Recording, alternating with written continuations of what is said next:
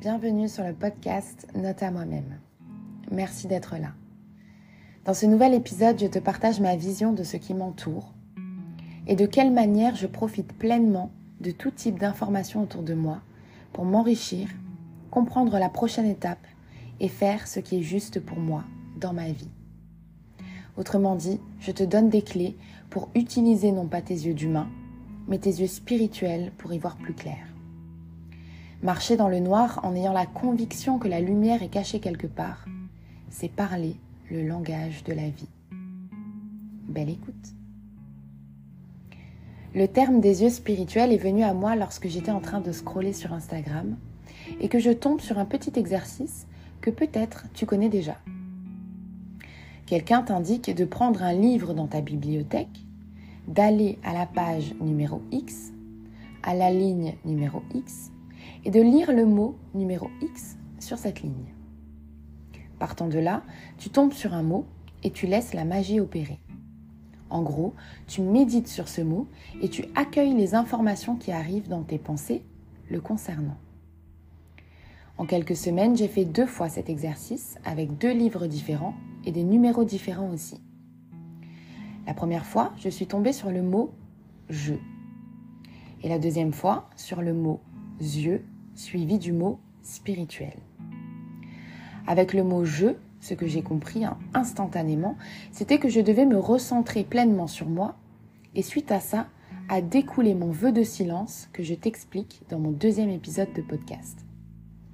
Et pour ce qui est de yeux spirituels, lorsque je l'ai lu, j'ai tout de suite senti une chaleur traverser mon cœur, comme si je savais que de plus en plus j'y verrais plus clair dans tous les domaines de ma vie. J'ai fait confiance à ce ressenti magnifique. Je l'ai laissé me parcourir et j'ai laissé le temps se faire.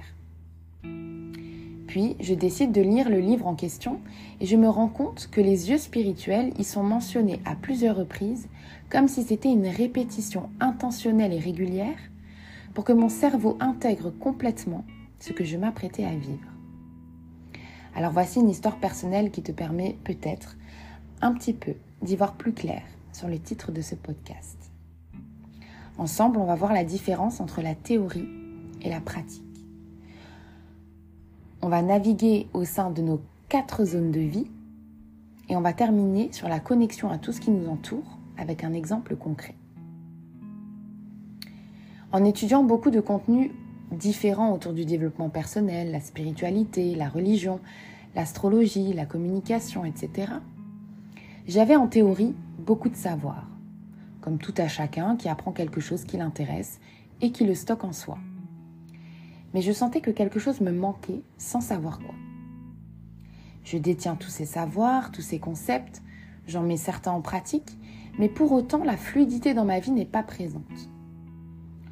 Quand je parle de fluidité, je ne te dis pas que tout devient facile et merveilleux. Quoique, en fait, tout dépend du regard que tu poses sur ta vie. Si tu décides d'accueillir une difficulté comme un frein, alors elle devient un frein. Si tu décides d'accueillir une difficulté comme un enseignement, alors elle devient ton enseignant.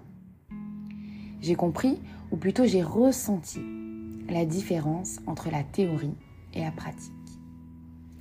Cette différence réside dans la foi. La foi, c'est croire coûte que coûte à ce que désire mon cœur peu importe les prix à payer. Ce n'est pas seulement l'envie d'y croire, mais plutôt ressentir ce feu intérieur qui ne te laisse aucun autre choix que d'y croire. Et là, il se passe un truc merveilleux, c'est que toutes les barrières se lèvent. Tout d'un coup, tout devient limpide, comme si quelqu'un te disait quoi faire et de quelle manière. En fait, tu commences à suivre ton GPS intérieur et la voie qui te guide c'est ton cœur. Ce que j'ai compris dans mon expérience personnelle, c'est que pour pouvoir disposer de ce GPS, je dois m'autoriser à déconstruire tout ce que je pensais être vrai et possible jusqu'à aujourd'hui. Comme si j'étais pleinement consentante pour me jeter dans le vide sans savoir où et dans quel état je vais atterrir. C'est sortir de la case dans laquelle tu étais enfermé la prison dorée qui te faisait croire que tu étais en sécurité et que c'était bien mieux de continuer à survivre par sécurité plutôt que de prendre le risque d'oser te lancer et de vivre. Alors on parle souvent de zone de confort pour expliquer ça. Autrement dit, le connu. Dans cet espace, tu produis les mêmes actions en pensant que parce que c'est ce que tu connais, alors c'est bon pour toi. En quelque sorte, tu te rassures. Lorsque tu sors de celle-ci, tu arrives dans la zone d'apprentissage. Autrement dit, l'inconnu. Dans cet espace, tu te positionnes comme un étudiant. Tu apprends de nouvelles choses, tu découvres, tu expérimentes, tu observes, tu te remets en question, etc. Puis tu arrives dans la zone de panique. Te voici passer du connu à l'inconnu. Et là, c'est comme si c'était une confrontation entre ce que tu pensais savoir et ce que tu sais maintenant. Tu prends peur, tu paniques, car tu te demandes quelle version de toi est juste. Est-ce que l'ancienne version de toi était plus réaliste que la nouvelle? Mais finalement, qu'est-ce que c'est être réaliste? Et pourquoi? Tu te, demandes quelle est ta véritable place et pourquoi tu es ici? Tu sais plus si tu as envie de faire marche arrière et te blottir dans une vie rassurante ou si tu veux aller de l'avant, continuer à traverser l'inconnu pour voir jusqu'où tu peux aller. Et si tu fais le choix de traverser cette zone de panique, de prendre ta peur par la main et d'y aller quand même, alors tu arrives dans la zone de magie. On traverse tous toutes ces zones, ne serait-ce qu'à travers nos émotions. Arriver dans sa zone de magie via ses émotions, c'est vivre une émotion merveilleuse, telle une grâce après un drame.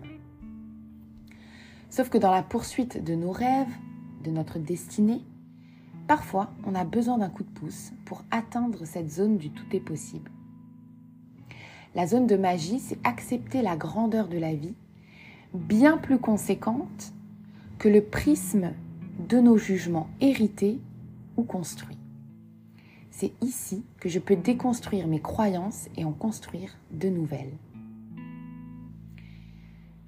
Alors maintenant que je suis dans ma zone de génie, je peux me connecter avec le tout. Le tout, c'est ce que tu connais déjà. Autrement dit, toi, tes proches, tes collègues ou tes clients, mais aussi la nature, à travers la mer, la terre, les plantes, les animaux, et te rendre compte que tout existe seulement dans l'instant et que rien d'autre que le moment présent ne compte. Nous les humains, on recherche sans cesse la prévoyance. Autrement dit, on prend des dispositions en fonction des plans qu'on se fait sur l'avenir.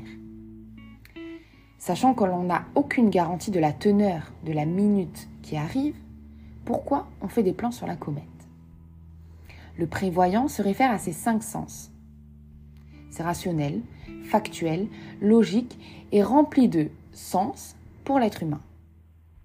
Le voyant, lui, il est conscient des cinq sens humains et il rajoute à ça les sens extrasensoriels. Il est plongé dans l'ici et maintenant et il s'autorise à percevoir à travers ses perceptions extrasensorielles des informations dans l'espace et dans le temps qui le traversent au moment présent.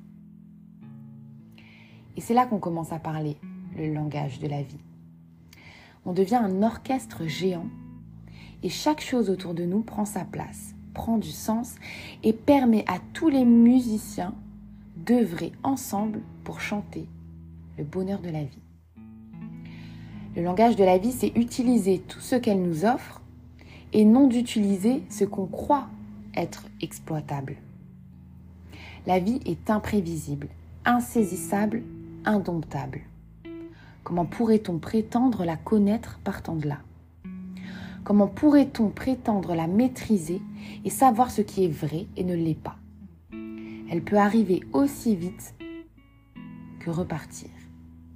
Elle est remplie de mystères, Parfois, elle redonne même la santé ou la vie à quelqu'un qui paraissait condamné. Et nous nous laissons bercer par l'illusion, nous les humains, qu'elle puisse être limitée à ce que l'on voit, entend, touche, goûte et sent. Les hommes ont permis la communication entre la Terre et une fusée dans l'espace. Alors imagine ce que la vie permet Tout ce que je dis m'appartient dans le sens où c'est le fruit de ma sagesse, de mes prises de conscience et de mon étude de la vie. Je partage ma perception et ma philosophie pour nourrir le monde comme le monde me nourrit.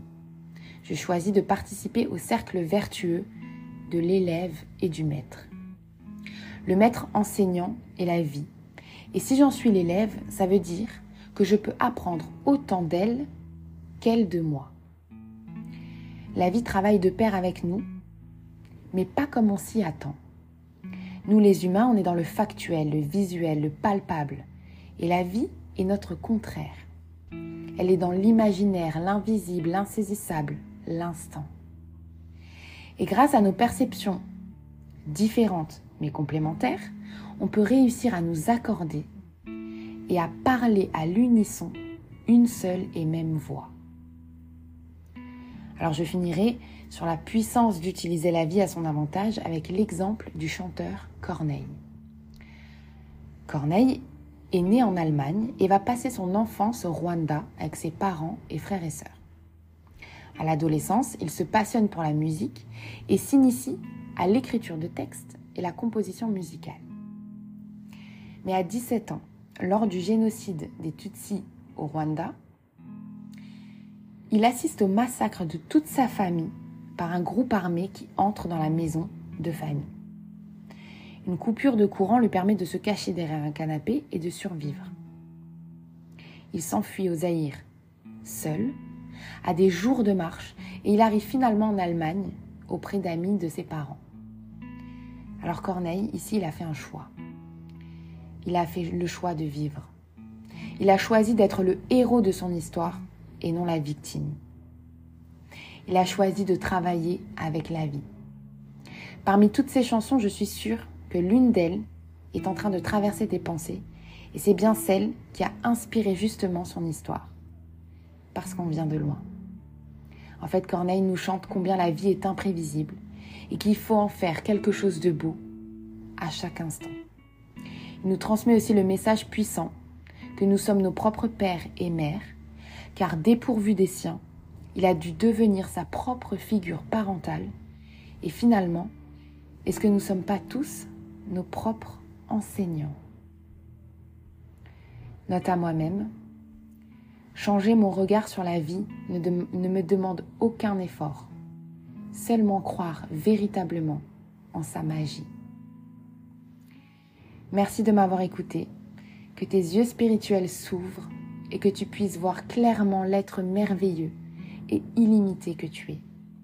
Avec tout mon amour. À bientôt.